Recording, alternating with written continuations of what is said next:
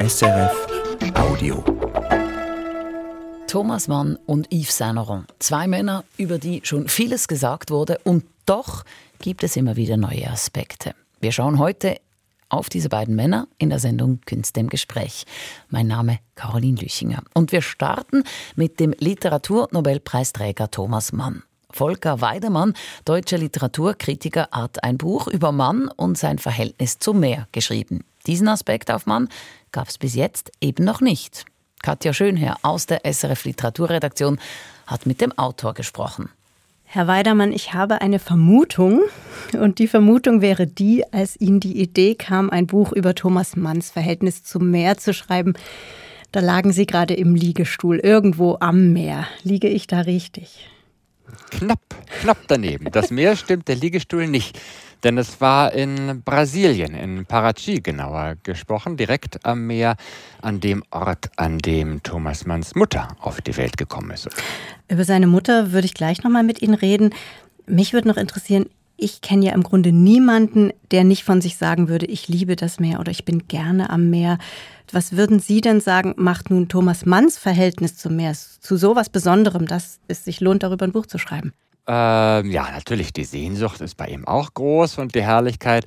Aber das, was mich besonders gereizt hat, ist, dass es eigentlich zwei ganz, ganz große Meeresmotive gibt für Thomas Mann. Einerseits ist das Sehnsucht nach dem Tod. Fahren lassen, lass fahren dahin, sagen die Buddenbrooks, die späten Buddenbrooks am Meer. Ja, und das spätere Meer ist dann aber eher eines der Sonne, der Verantwortung, des zivilisierten Fahrens über das Meer, wie er es dann auf dem Dampfer erzählt, das ihn nach Amerika bringt. Also es gibt eigentlich zwei Meere. Also das herrliche und das dunkle Meer. Was ist das herrliche und was ist das dunkle? Das Dunkle ist, wie man es romantisch sagen würde, Sehnsucht nach dem Tod.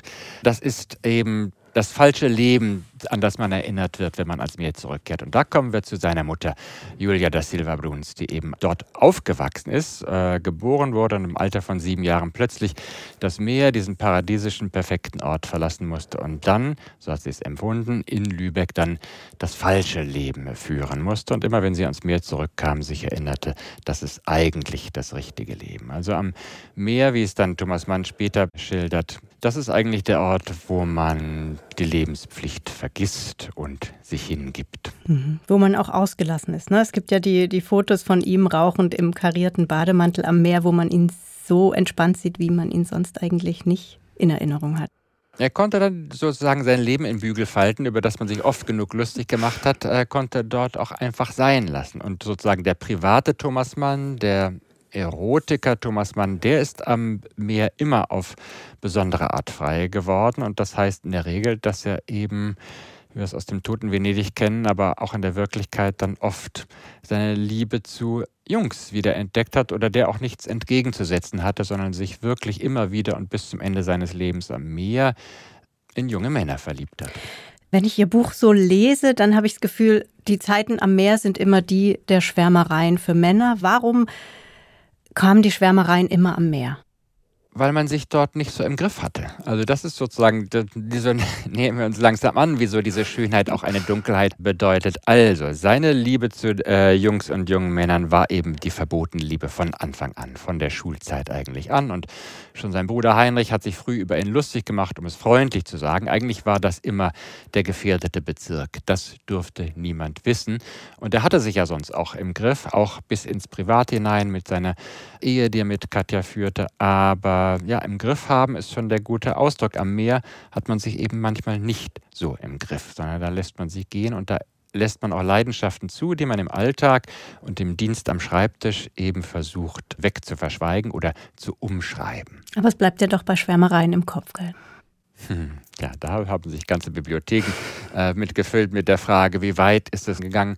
Aber da sind wir doch alle froh, dass Thomas Mann selbst in den intimsten Momenten seines Mitschreibens, zumindest dem, was uns erhalten geblieben ist, dort nie expliziter wird und wir wollen es auch nicht werden. Gehen wir zur Mutter. Die haben Sie schon angesprochen. Sie interessieren sich ja sehr stark äh, für vererbte Erinnerungen, Herr Weidermann. Also Erinnerungen, die von Generation zu Generation weitergegeben werden. Und nun schwingt in Ihrem Buch die Vermutung mit, dass Thomas Manns Liebe zum Meer dass er die von seiner Mutter hat, weil seine Mutter, Julia da Silva Bruns, aus einem Küstenort in Brasilien stammte, der der Ursprung Ihres Buchs ist. Erzählen Sie doch noch mal ein bisschen genauer von dieser Frau, die dann da rausgerissen worden ist aus diesem brasilianischen Leben. Julia, oder genau, Julia da Silva Bruns, spreche ich auch so gerne aus, äh, weil es einfach schon so toll klingt. Äh, ja, sie war die Tochter eines äh, deutschstämmigen äh, Migranten, der nach Brasilien gegangen ist, um dort sein Glück und Reichtum zu finden, und einer brasilianischen Mutter und ist dort am Rande des Meeres in der paradiesischen Bucht aufgewachsen und wie sie es selbst später beschrieben hat, es war einfach perfekt. Also es war immer Sonne und das war eben die Landschaft war wundervoll und sie wurde langsam groß, bis ihre Mutter starb. Und da war sie sieben. Das war wie für jedes Kind kann man sich vorstellen, ein schreckliches Erlebnis, aber eben mit der unglaublichen Folge. Und man hatte sie darauf nicht vorbereitet, dass dieses ganze Leben dort vorbei ist. Der Vater äh, nahm die Kinder mit auf ein Schiff, setzte sie dann, ja, kann man fast sagen, setzte sie in Lübeck aus und fuhr selbst wieder davon. Sie sprach kein Deutsch, sie kannte niemanden, sie von, von den Temperaturen ganz zu schweigen. Ja, ein traumatisierter Mensch, würde man heute tatsächlich sagen, die aber keine Wahl hatte. Und das in ihre Kinder, in Töchter, aber auch vor allem in die zwei dann berühmt gewordenen Schriftstellersöhne hineinredete. Das hat sie weitergegeben als unterdrückte Sehnsucht. Das bestimmt hat Thomas Mann auch selbst beschrieben. Und ja, ererbte Erinnerung nennen sie es. Das ist für mich wirklich ein ganz wesentliches Motiv des Buches, aber ich finde es auch im Leben einfach interessant. Was, was ist das Unbewusste, was wir weitergeben? Ähm, ich gehe nochmal zum Anfang zurück. Tom, Thomas Mann kam ja dann in Lübeck 1875 äh, zur Welt, also in Norddeutschland. Die Stadt selbst liegt nicht direkt am Meer, aber ziemlich nah am Meer. Wann hat Thomas Mann denn dann das Meer zum ersten Mal gesehen und was hat das bei ihm ausgelöst? Das hat er auch, äh, wie so vieles, direkt einer literarischen oder mehreren literarischen Figuren mitgegeben und am Anfang vor allem den verschiedenen Buddenbrooks. Am ersten eigentlich Toni Buddenbrook und da gibt es den schönen Satz aus den Buddenbrooks, nach Travemünde geht es immer geradeaus. Und das waren die Sommerferien, die die Familie Mann immer dort verbrachte, sechs Wochen am Stück.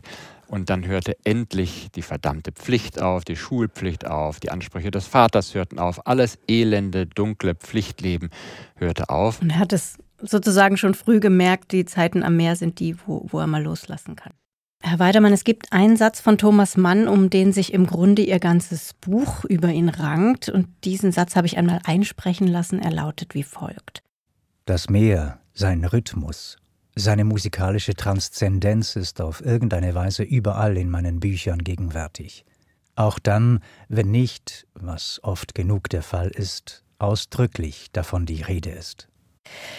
Wenn Sie sich jetzt entscheiden müssten, Herr Weidermann, in welchem Buch von Thomas Mann spielt das Meer denn die größte Rolle?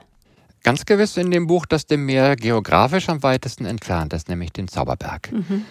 Es gibt ein wunderschönes Kapitel, das nennt er auch, da beschreibt er es auch explizit selbst, das heißt Strandspaziergang. Da äh, macht er diese wundervollen Parallelen auf, dass eigentlich dieses ewige Eis dort oben genau seine Heimatlandschaft, äh, das Meer eigentlich dem Meer entspricht. Aber dann gibt es auch das Schneekapitel, was ich deswegen so besonders liebe, weil genau dieses große deutsche Schriftstellerleben da kippt. Ich würde sagen, das ist ein guter Moment, mal in dieses Schneekapitel aus dem Zauberberg hineinzuhören. Nochmal zur Erinnerung, der Zauberberg spielt in den Bergen, er spielt in Davos und der Hamburger Ingenieur Hans Kastorp verbringt dort mehrere Jahre in einem Sanatorium. Dann hören wir doch jetzt mal rein ins Schneekapitel. Jedoch liebte Hans Kastorp das Leben im Schnee. Er fand es demjenigen am Meeresstrande in mehrfacher Hinsicht verwandt. Die Urmonotonie des Naturbildes war beiden Sphären gemeinsam. Der Schnee, dieser tiefe, lockere, makellose Pulverschnee, spielte hier ganz die Rolle wie drunten der gelbweiße Sand. Gleich reinlich war die Berührung mit beiden. Man schüttelte das frosttrockene Weiß von Schuhen und Kleidern wie drunten das staubfreie Stein- und Muschelpulver des Meeresgrundes, ohne dass eine Spur hinterblieb. Und auf ganz ähnliche Weise mühselig war das Marschieren im Schnee, wie eine Dünenwanderung, es sei denn, dass die Flächen von Sonnenbrand oberflächlich angeschmolzen, nachts aber hart gefroren waren. Dann ging es leichter und angenehmer darauf als auf Parkett. Genauso leicht und angenehm wie auf dem glatten, festen, gespülten und federnden Sandboden am Saume des Meeres. Ein Ausschnitt aus dem Zauberberg, das Schneekapitel, das aber eigentlich vom Meer handelt. Herr Weidermann, Thomas Manns Zauberberg ist 1924 erschienen und Sie haben es schon angedeutet. Sie sagen, dieses Kapitel gibt Thomas Manns Werk eine ganz grundsätzliche Wende. Wie meinen Sie das? Thomas Manns frühes Schreiben ist dem Untergehen gewidmet gewesen. Eigentlich ein, wie man es damals genannt hat, Werk der Dekadence. Am berühmtesten eben die Buddenbrooks und der Toten Venedig, aber auch ja, Tonio Kröger handelt schon sehr viel äh, vom Untergehen. Und dann irgendwann mündete auch das öffentliche Schreiben von Thomas Mann, das ein politisches Schreiben wurde, mit dem Ausbruch des Ersten Weltkrieges in den tatsächlichen Untergang, den er, wie viele andere Intellektuelle in Deutschland damals jubelnd begrüßte. Endlich, wir waren dieser Vorkriegswelt so satt springt jubelnd in den Krieg, aber natürlich im Gegensatz zu den armen Soldaten nur am Schreibtisch und entdeckt dann eben nach der großen deutschen Niederlage im Ersten Weltkrieg mit Erwachsen der Republik und den drohenden dunklen nationalen oder schon nationalsozialistischen Kräften entdeckt Thomas Mann in der Wirklichkeit seine Verantwortung für die Demokratie, für das helle Deutschland, für den Frieden. Und diese Lehre gibt er eben seinem Helden Hans Castorp mit, was schwer genug war, denn er hatte den Zauberberg vor Beginn des Ersten Weltkriegs, also als ein anderer Thomas Mann, kann man sagen, mhm. zu schreiben begonnen und musste dann im Kipppunkt dieses Werkes plötzlich umswitchen und gibt Hans Kastorp diese neue Lehre der Helligkeit mit. Für den Roman kam es zu spät, denn er spielt nun mal im, Vor im Vorkriegseuropa. Da konnte er den Ausbruch des Ersten Weltkriegs nicht mehr wegdichten. Aber irgendwie als Lehre möchte es diesem Hans Kastorp und uns im Roman mitgeben. Mhm. Wenn wir es also nochmal zusammenfassen, dann steht die helle Seite des Meeres ja fürs Loslassen, für die Schwärmereien für Männer und fürs endlich mal ausgelassen sein. Und die dunkle Seite hingegen für Fanatismus, für die Todessehnsucht, aber auch für antidemokratisches Denken und Nationalismus. Herr Weidermann, Thomas Mann ist an der Ostsee aufgewachsen. Er hatte dann auch später da ein Ferienhaus in Litauen an der kurischen Nährung. Außerdem kannte er das Mittelmeer und er kannte den Atlantik und den Pazifik, weil er eine Zeit lang in den USA gelebt hat. Weiß man denn, welches Meer Thomas Mann das liebste war? Er hat seine graue Ostsee immer mitgenommen und immer sie hineingedichtet in das Mittelmeer und dann später an den äh, Pazifik. Ja, ist schon sein Sehnsuchtsmeer gewesen. Aber ein bisschen, und da kommen wir zu dieser ererbten Erinnerung zurück, ich glaube, dass vielleicht Genauso lieb ist in einem Meer gewesen, das er niemals selbst gesehen hat. Und das ist das Heimatmeer seiner Mutter gewesen, das sie ihm, glaube ich, so eindrucksvoll beschrieben hat, dass er in diesem zentralen Kapitel, über das wir sprachen, Schneekapitel, gibt es so eine paradiesische Bucht, die beschrieben wird. Voller Verzückung sinkt der meerestrunkene Hans Kastorp dorthin. Und diese Bucht hat ganz wesentliche Züge dieses Meeres, das er selbst nie gesehen hat, aber das ihm seine Mutter so eindrucksvoll beschrieben hat. Und das könnte zumindest das zweite zweitwichtigste Meer seines Lebens gewesen sein. Herr Weidermann, eine Rezensentin hat über Ihr Buch gesagt, Ihr Respekt vor Thomas Mann atmet aus jeder Zeile. Was fasziniert Sie denn so an Thomas Mann? Respekt, hätte ich Respekt gesagt. Aber es ist wirklich so eine Art Liebe, kann ich eigentlich sagen. Äh, ich mag die Menschen. Ich mag seine Art, die Welt zu sehen. Und er hat einmal gesagt, wenn er etwas hofft, dass man über sein Werk einmal sagen wird, ist, dass es menschenfreundlich gewesen ist und diese Menschenfreundlichkeit auch noch den scheinbar verworfensten Charakteren gegenüber, die mag ich einfach bis heute unglaublich gern. Ja, und das macht gerade direkt wieder Lust, wieder mal ein Buch von Thomas Mann in die Hände zu nehmen. Katja Schönherr sprach hier mit Volker Weidermann. Sein Buch über Thomas Mann heißt Mann vom Meer. Es ist im Kiepneue und Witsch Verlag erschienen.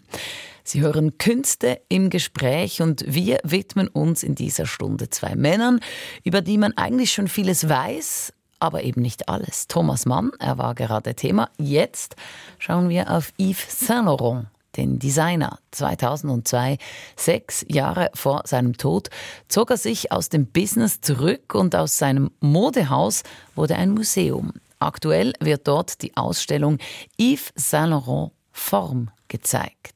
Noemi Gradwohl war in Paris. Es ist eine ikonische Kreation des französischen Modemachers Yves Saint Laurent, Ein kurzes Kleid aus Wolljersey, das aussieht wie ein Bild des niederländischen Malers Piet Mondrian. Ein schwarzes Raster auf weißem Grund, einige Felder monochrom in den Primärfarben Rot, Blau und Gelb gehalten. Das Kleid von 1965 hängt an einer Schaufensterpuppe in der Ausstellung Yves Saint Laurent Form in Paris und lässt sich aus nächster Nähe betrachten, wie eine Skulptur und wie kein Foto von einem Kunstwerk dessen Ausstrahlung wiedergeben kann, gilt dasselbe für Kleidung. Der weiche Stoff des Mondrian-Kleides lässt sich erahnen, auch wenn man nichts anfassen darf. Durch ein Buch seiner Mutter habe Yves Saint Laurent die Bilder Mondrians kennengelernt, sagt Elsa Janssen, die Direktorin des Musée Yves Saint Laurent in Paris und Kuratorin der Ausstellung. Tout d'abord, il a découvert Mondrian par un livre que sa maman lui avait offert. Et on est en 1965 et à ce moment-là, il faut savoir que Mondrian ne fait partie d'aucune collection publique en France. Hein. Il va falloir attendre 1974 pour qu'il y ait des premières œuvres qui arrivent au, Centre Pompidou. Et euh, là, alors, ce qu'il décide, c'est finalement d'animer, en fait, de rendre vivante, mobile une œuvre à travers le vêtement. Damals habe es Mondrians Werk noch in keiner öffentlichen Sammlung in Frankreich gegeben, sagt Elsa Janssen. Erst 1974 hat das Kunstmuseum Centre Pompidou zu Mondrian gefunden. Doch bereits zehn Jahre davor habe Yves Saint Laurent beschlossen, das Werk des Künstlers mit seiner Kleidung lebendig und tragbar zu machen. Et donc en 65, c'est vraiment un geste et donc il va donner à voir son œuvre à travers euh, ces robes qui vont, dès la même année d'ailleurs, faire la couverture de Vogue et tout le monde entier va parler euh, de Mondrian. Noch im selben Jahr seien Saint Laurents Kleider auf dem Cover der Vogue erschienen und hätten Mondrian in Frankreich bekannt gemacht. Mondrians Werk wird zu einer Art Leitmotiv für Yves Saint Laurent. Das wird in der Ausstellung klar. In ihr sind jeweils verschiedene Stücke aus Kollektionen unter bestimmten Aspekten gruppiert. Sie zeigen Saint Laurents Beschäftigung mit Formen, Linien und Farben. Immer wieder greift der Designer jedoch auf Mondrians schwarzes Raster mit den Primärfarben auf weißem Grund zurück auch 1981 für eine kurze gerade Jacke. Sie hängt an einer Schneiderpuppe in seinem originalen Arbeitszimmer, das sich ebenfalls im Museum befindet und durch das man auf dem Rundgang der Ausstellung tritt. Mondrian ist die Reinheit selbst. Weiter kann man in der Reinheit der Malerei nicht gehen. Diese Form der Reinheit schließt direkt an das Bauhaus an. Das Meisterwerk des 20. Jahrhunderts schlechthin ist ein Mondrian. So wird Yves Saint Laurent zitiert im Katalog zur Ausstellung. Mondrians Werke sind nicht die einzige Verbindung Yves Saint Laurents mit der Kunst. Kunstgeschichte habe ihn schon als jungen Modeschöpfer fasziniert, sagt Kuratorin Elsa Janssen, vor allem die Kunstrichtungen des Modernismus und Konstruktivismus. C'est l'histoire de l'art, c'est l'histoire euh, du, du, modernisme, du constructivisme, du Bauhaus, euh, dans lesquels euh, les formes géométriques ont été euh, les formes élémentaires pour construire différentes compositions artistiques. Fasziniert habe ihn auch das Bauhaus, bei welchem die geometrischen Formen grundlegend für den Aufbau künstlerischen Kompositionen waren. Geometrische Formen spielen in vielen von Yves Saint Laurents Kreationen eine entscheidende Rolle, wenn auch nicht in allen. Er sei ein Meister der Gegensätze gewesen, sagt Kuratorin Elsa Janssen. Überschäumend Barockes habe er ebenso für seine Kreationen genutzt wie klare Linien. Nachdem im Pariser Musée Saint-Laurent Jansens Ausstellung Gold über das Barock im Werk des Couturiers im Mai zu Ende ging, habe es ihr viel Spaß bereitet, in der aktuellen Ausstellung nun auf die Formen zu fokussieren. Ce qui est passionnant dans l'œuvre d'Yves Saint Laurent, c'est que c'est un artiste qui est tout en contraste. Et donc là, cela m'amusait aussi beaucoup euh, de prendre le contre-pied de cette exposition sur le thème du baroque et faire une exposition sur les formes chez Yves Saint Laurent, mais les formes plutôt euh, à travers euh, un prisme très minimal, très graphique. Die geometrischen Formen habe Yves Saint Laurent durch eine Art minimalistisches Prisma betrachtet und das Grafische betont. An Modellen, die Elsa Janssen für ihre Ausstellung gewählt hat, erlebt man die legendäre Präzision, mit der Yves Saint Laurent vermeintlich zweidimensionale geometrische Formen für ein Kleid exakt aneinander fügt, das doch auf einen dreidimensionalen weiblichen Körper ausgerichtet ist.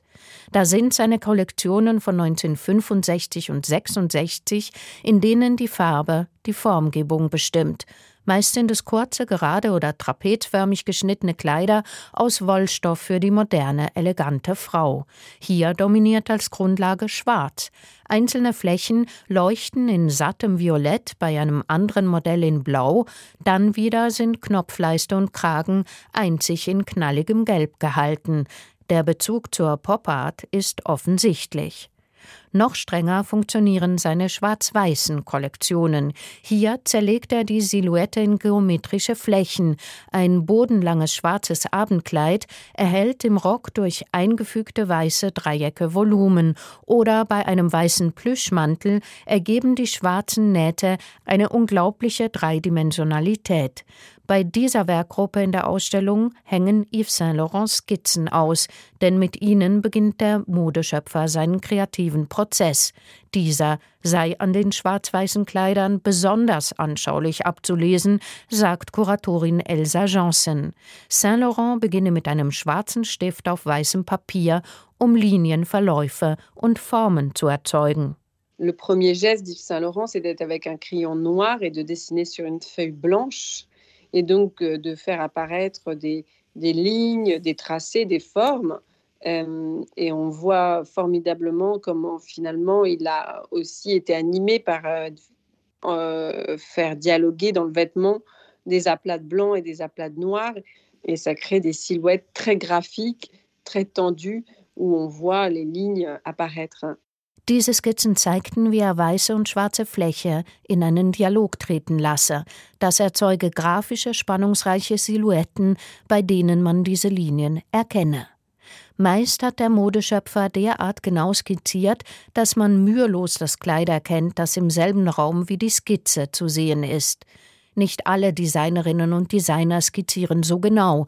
Diese Präzision erstaunt umso mehr, wenn man weiß, wie schnell Yves Saint Laurent gezeichnet hat. Elsa Janssen erzählt, dass er für eine solche Skizze bloß eine Minute gebraucht habe. Manchmal fertigte er bis zu 200 Stück am Tag. Par exemple, il partait euh, souvent au Maroc et dessinait. Et donc, il dessinait, il pouvait dessiner jusqu'à 200 euh, croquis jours. Euh, sur les vidéos où on le voit dessiner, il dessinait presque en moins d'une minute une, une silhouette. Diese Videoaufnahmen aus seinem Haus in Marokko sind in der Pariser Ausstellung in seinem Arbeitszimmer zu sehen. Sie zeigen Yves Saint Laurent, den talentierten Zeichner, der seine Visionen präzise auf Papier bringen konnte und seine Visionen mit gleicher Größe Textil umgesetzt hat immer ausgehend von seiner Inspiration durch die Kunst. Elsa Janssen stellt klar, Yves Saint Laurent ist selber ein Künstler.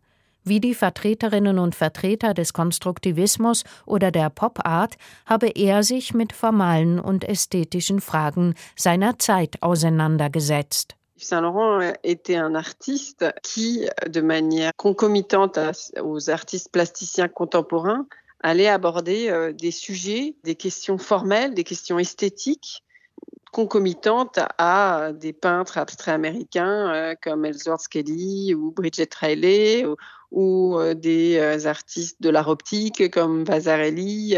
Donc il était en fait un artiste parmi ses contemporains qui allait lui s'exprimer avec le médium textile sur des compositions portées par des vêtements Elsa Johnson betont, dass Yves Saint Laurent mit abstrakten amerikanischen Malern wie Ellsworth Kelly oder Bridget Riley oder mit Künstlern der optischen Kunst wie Vasarely vergleichbar sei, einfach mit dem Medium Textil.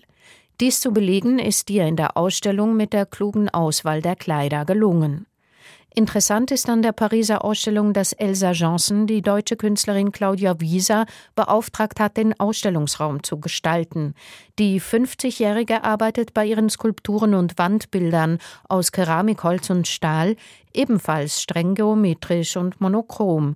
Sie habe Claudia Wieser eingeladen, auf Formen bei Yves Saint Laurent zu reagieren, weil die Künstlerin sich ebenfalls für die Geschichte des Modernismus interessiere. J'ai voulu inviter euh, Claudia à réagir sur ce thème forme chez Yves Saint Laurent parce que, tout comme Yves Saint Laurent, elle s'intéresse beaucoup à l'histoire du modernisme et elle partage des influences communes avec Yves Saint Laurent. Et donc, je voulais euh, montrer finalement l'intemporalité de l'œuvre d'Yves Saint-Laurent et de montrer à quel point finalement euh, son travail s'inscrit aussi dans, dans l'histoire de l'art. Elsa Janssen habe damit die Zeitlosigkeit in Yves Saint Laurents Werk aufzeigen wollen und sichtbar machen, wie er als Modeschöpfer ebenfalls Kunstwerke geschaffen habe. Letztlich sei es das, was sie mit dieser Ausstellung bezwecke, Yves Saint Laurents Kreationen in die Kunstgeschichte einzufügen. Während Yves Saint Laurent Kunst als Inspirationsquelle für seine Mode benutzt, macht Claudia Wieser genau das Umgekehrte. Sie lässt sich von Yves Saint Laurents Kollektionen zu Kunst inspirieren. Inmitten ihrer Kunst wirken Yves Saint Laurents Kleider geradezu modern. Da sind beispielsweise seine Jumpsuits, der Overall, ein Kleidungsstück, das seit ein paar Jahren eine Renaissance feiert. Diese einfarbigen Jumpsuits aus Tweed oder Wolljersey aus den Jahren 1975 und 84 stehen in der Ausstellung an Schaufensterpuppen nebeneinander. Il vient attribuer le vestiaire masculin des hommes, notamment par exemple des aviateurs, au vestiaire féminin. Donc c'est aussi conceptuellement une forme euh, de, geste engagé euh, dans lequel il va euh, comme ça transférer le pouvoir des hommes aussi aux femmes et faire une sorte d'empowerment des femmes Er habe die Männergarderobe insbesondere von Fliegern der Frauengarderobe zugewiesen, sagt Elsa Janssen. Ein Bekenntnis mit Konzept. Er übertrage die Macht von Männern auf Frauen, mache also ein Empowerment der Frau. Diese Jumpsuits machen klar, Yves Saint Laurent hat sich zwar von Kunst inspirieren lassen, jedoch nicht nur. Seine Kreationen hatten durchaus gesellschaftspolitische Dimensionen mit Sprengkraft. Dies zeigt die Ausstellung in Paris. Yves Saint Laurent vereinte als Designer erfolgreich Kunst mit Politik. Yves Saint Laurent Form. Die Ausstellung ist im Musée Yves Saint Laurent noch bis Mitte Januar zu sehen. SRF Audio.